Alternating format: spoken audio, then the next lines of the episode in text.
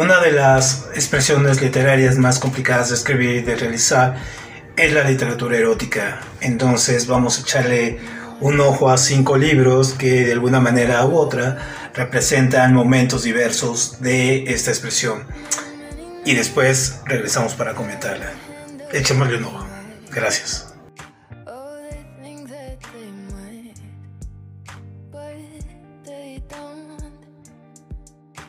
Lulu se inicia en el sexo desarrollando una relación prohibida. Después de ello, alimentará durante años un sueño húmedo que se romperá bruscamente un día cuando se precipita, indefensa pero febrilmente, en el infierno de los deseos peligrosos. La atmósfera malsana en que se desenvuelve cada encuentro sexual entre los jóvenes es una especie de burbuja irreal y a la vez sanadora que los redime de la miseria moral que sufren en la vida diaria. En el amante, la inocencia del sexo furtivo se transforma en un acto de santidad laica. Miller hace un inolvidable repaso de sus aventuras eróticas con un lenguaje crudo y realista, al tiempo que hace juicios profundos sobre el comportamiento humano, novela que va del sexo real a las más sensuales imágenes del París en los años 30, indispensable para alimentar las noches de pasión. Relatos eróticos para lectores de amplio.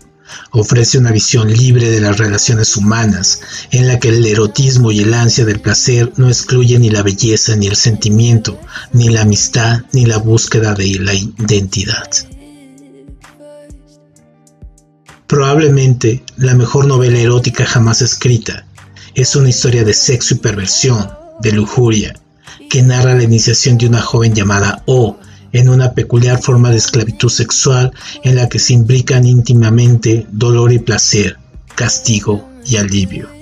Como vemos, estos cinco títulos son muy diferentes entre sí, pero todos ellos contienen una carga erótica, sensual, amorosa, quizás hasta romántica u otros antirromántica, pero marcaron su eh, momento clave dentro del tiempo en que fueron escritos y por eso se convirtieron en grandes representantes de la literatura erótica que hay que leer y sobre todo para estos tiempos.